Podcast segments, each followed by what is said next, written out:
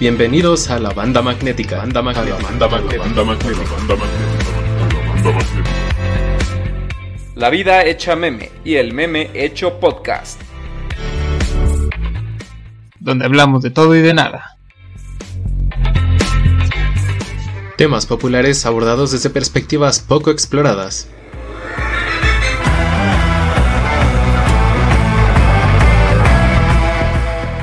Nos llamaron locos. Y tenían razón.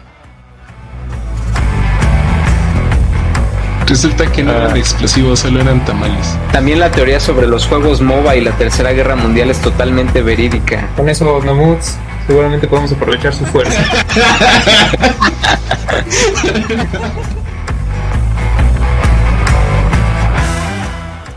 Esto es la banda magnética, comenzamos.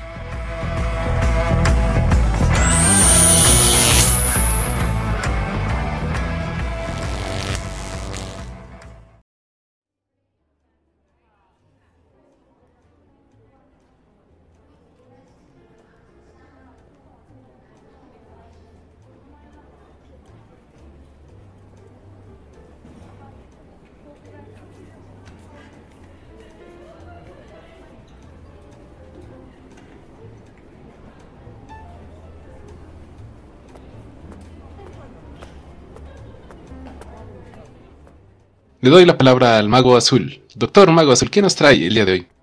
Gracias, doctor Degar. Para este episodio les traigo el caso de un aeropuerto alemán que si piensan que la línea 12 fue un total fiasco, bueno, prepárense.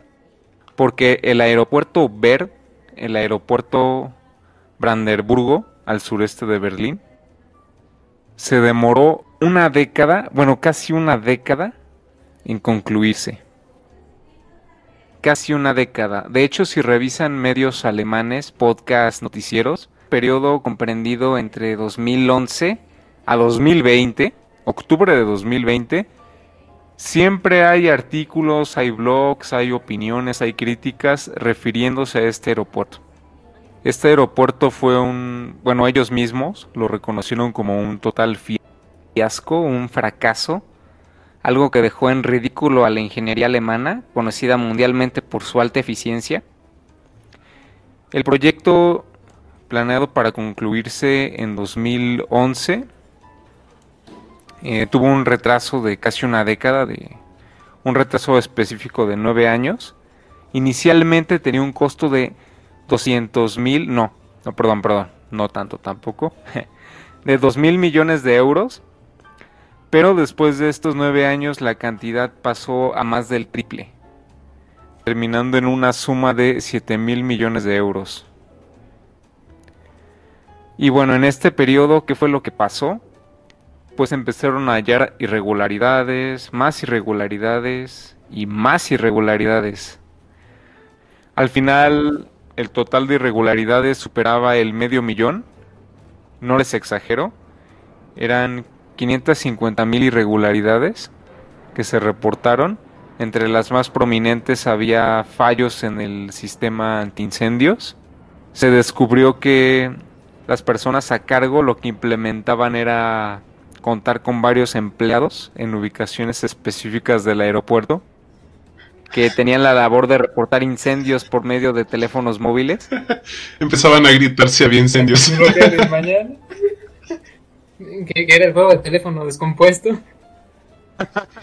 Imagínate, ¿no? hay un incendio, hay un incendio. Hay un incendio en el ala 12. Lleven un helado al ala 12. Llegó la pizza al ala 12. Aquí traigo la pizza con la botella del ala 12. Qué extraño pedido. que llegaron las alitas.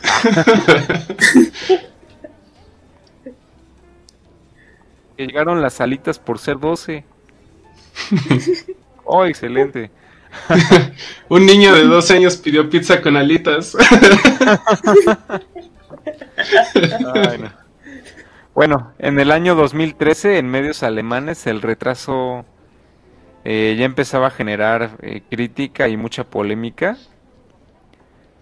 Eh, el aeropuerto como tal ya estaba concluido, pero estaba inhabilitado para operar. El aeropuerto estaba desierto. Se podían ver en las pantallas vuelos, salidas, pero realmente eran salidas y vuelos correspondientes a otros aeropuertos en Alemania. Los aeropuertos de España, ¿no?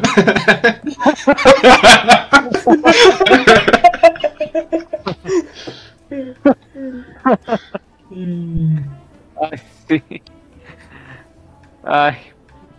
Uno de los arquitectos encargados en una de las fases de esta construcción eh, se quejó de que no quería eh, ver a estos pasajeros tan comunes por allá eh, que se embriagaban en, los, en las tiendas del aeropuerto y, e iban arrastrando botellas de whisky por los alrededores. Sin embargo, con este retraso de, de la inauguración, al final la empresa encargada de gestionar la construcción eh, ganaba más por la venta por la venta de bebidas alcohólicas y demás abarrotes en las instalaciones del aeropuerto que con el mismo aeropuerto. Escucharon esos aeropuertos de España tienen un nicho de oportunidad. Alcohol para todos. Un Android que se llama el aeropuerto.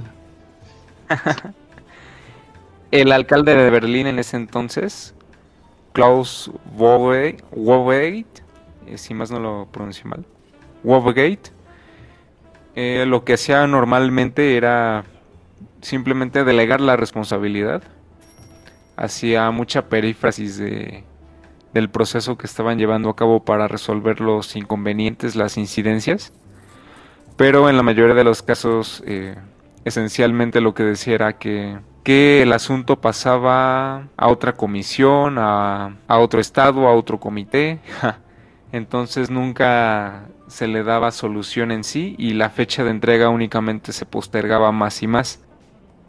Por allá, uno de los detractores, bueno, un partido de oposición bastante peculiar es el Partido Pirata.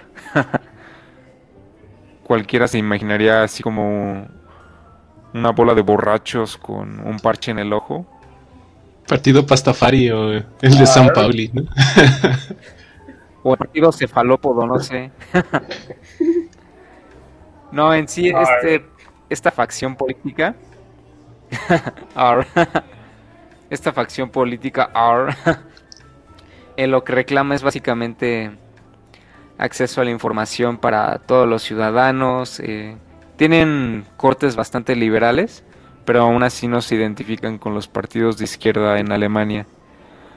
Bueno, un detractor de nombre Martín Delius eh, hizo investigaciones en, la, en torno a la construcción de este aeropuerto y revela que los responsables decidieron otorgar de 30 a 40 contratos a compañías pequeñas porque creían que podían presionar para que les dieran precios más bajos. En sí, el desastre de este aeropuerto es que en lugar de asignarle la mayor parte de la construcción a una empresa reconocida, lo que hizo la empresa fue empezar a repartir contratos a empresas más pequeñas y al final pues era como ustedes saben, ¿no? Cuando eh, cada quien investigaba su parte para la exposición y llegaban el día de la clase y se ponían a juntarlo todo, ¿no? Es un clásico. Era un total desastre y pues esto fue lo que pasó acá. Como el meme en el segundo parcial me recupero. Pero este ya es el trabajo. En este caso es en el segundo año me recupero. Al siguiente año lo entregamos. Y al siguiente, ahora sí. Al siguiente, ahora sí. Al siguiente, ahora sí es el bono. Es literal la línea 12 del metro, pero en aeropuerto.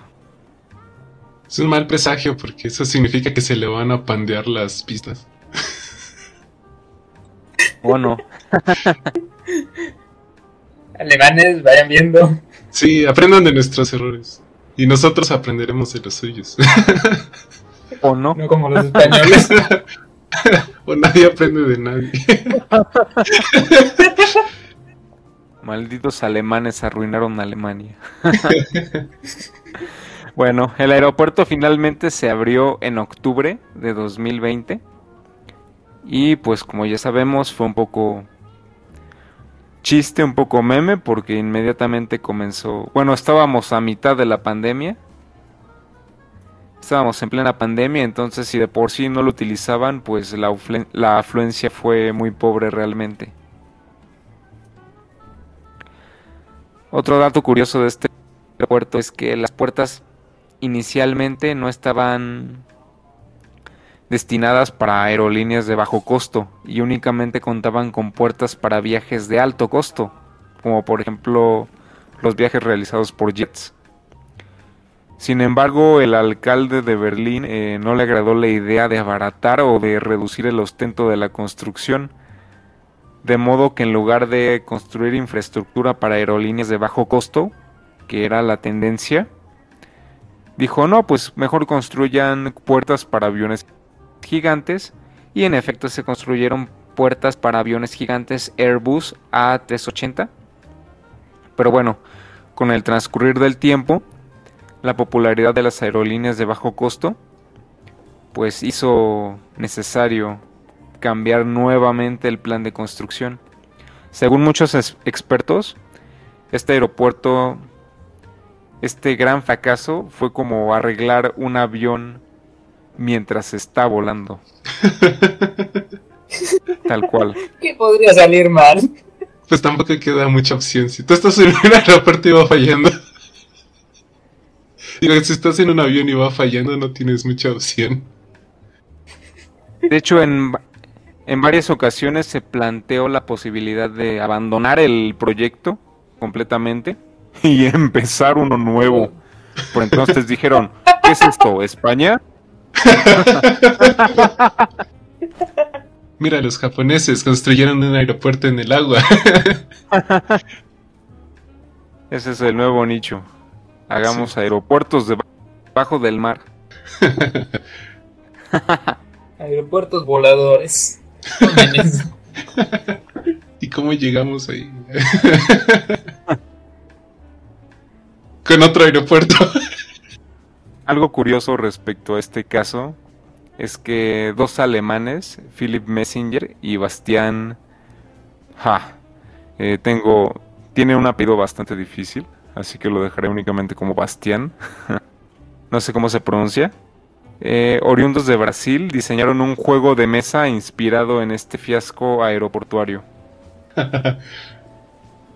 El juego se llama Umberbecht Ver. Es un juego de 2 a 5 jugadores. Se colocan en las terminales de un plano caricaturesco de este aeropuerto. Y en cada turno deben malgastar recursos del gobierno y gana el jugador que acumule más dinero gastado. Porque esa es otra cosa. Al final, todo este excedente de costo lo tuvieron que pagar los contribuyentes alemanes.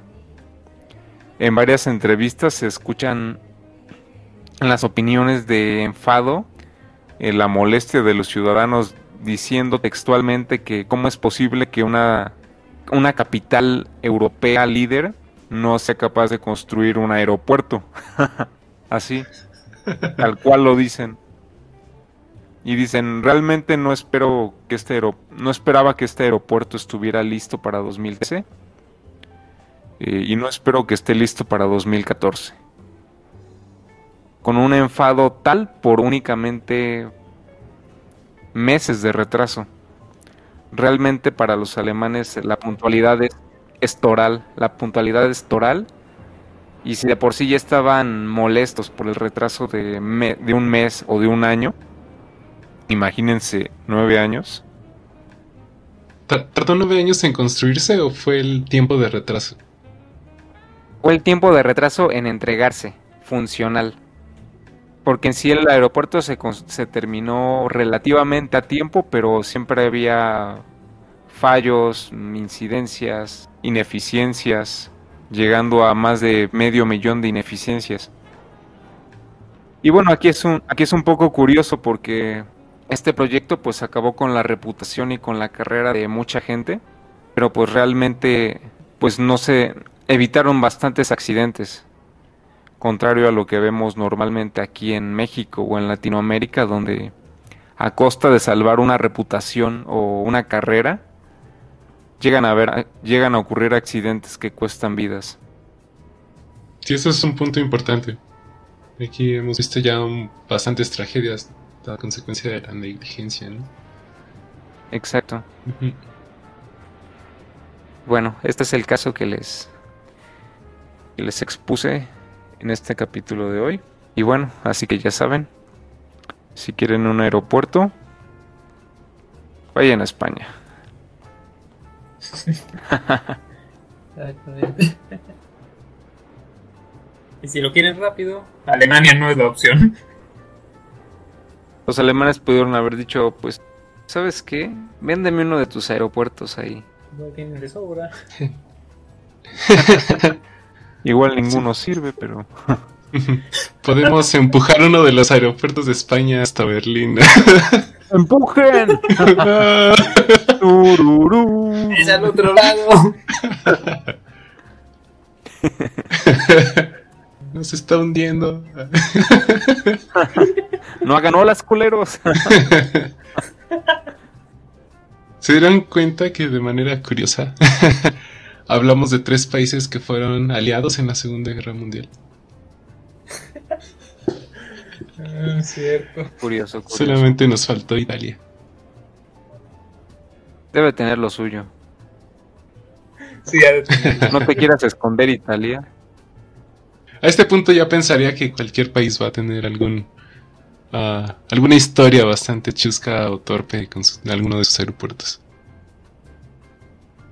Si ustedes que nos escuchan conocen algún otro caso de fracaso aeroportuario que no sea de México, ya los conocemos aquí. O tendrán sus propias anécdotas, también esas. O anécdotas, casos curiosos, chuscos, son bienvenidos en nuestras redes sociales. Encuéntrenos como La Banda Magnética.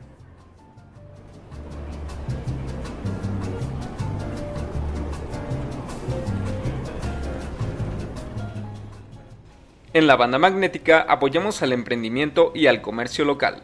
Ahora vamos con el patrocinador de este episodio. ¿Quieres dar a conocer tu marca a nivel visual, pero no sabes cómo? ¿Tienes un concepto de cómic o novela gráfica, pero no sabes cómo darle forma y color a tu idea? ¿Cansado de tratar de animar tus proyectos audiovisuales solo para terminar más gordo? Bueno, eso tal vez no. Pues en Candy Calavera Studio tienen la solución. Candy Calavera Studio. Son profesionales de la ilustración. Y animación para todo tipo de proyectos artísticos y comerciales. Candy Calavera Studio es una empresa 100% mexicana con experiencia a nivel internacional. Recomendados por sus amigos de la banda magnética. Candy Calavera Studio, en ilustración y arte visual, tu mejor opción.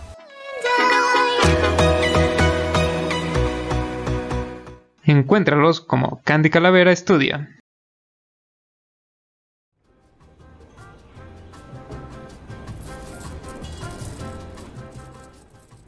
Esto fue todo por hoy. Gracias por escucharnos. Se despiden. Yo soy el Dr. Degar. Él es el Dr. Darkness. Hasta la vista, manténganse eléctricos. Y el Dr. Mago Azul. Hasta luego, manténganse vivos, hasta la próxima.